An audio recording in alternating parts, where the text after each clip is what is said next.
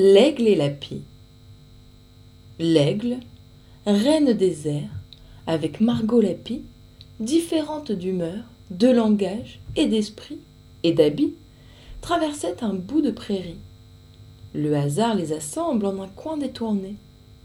La gasse eut peur, mais l'aigle, ayant fort bien dîné, la rassure et lui dit Allons de compagnie.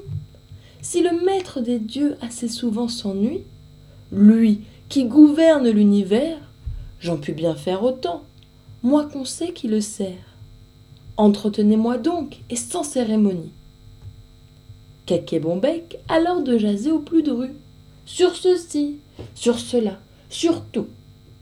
L'homme d'Horace, disant le bien, le mal, à travers champs, n'eût su ce qu'en fait de Babyle y savait notre agace.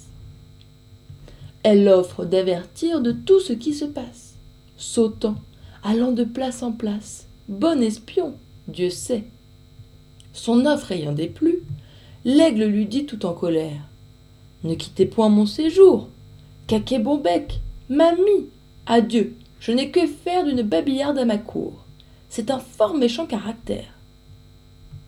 Margot ne demandait pas mieux ce n'est pas ce qu'on croit que d'entrer chez les dieux. Cet honneur a souvent de mortelles angoisses. Redisseurs, espions, gens à l'air gracieux, au cœur tout différent, s'y rendent aux dieux.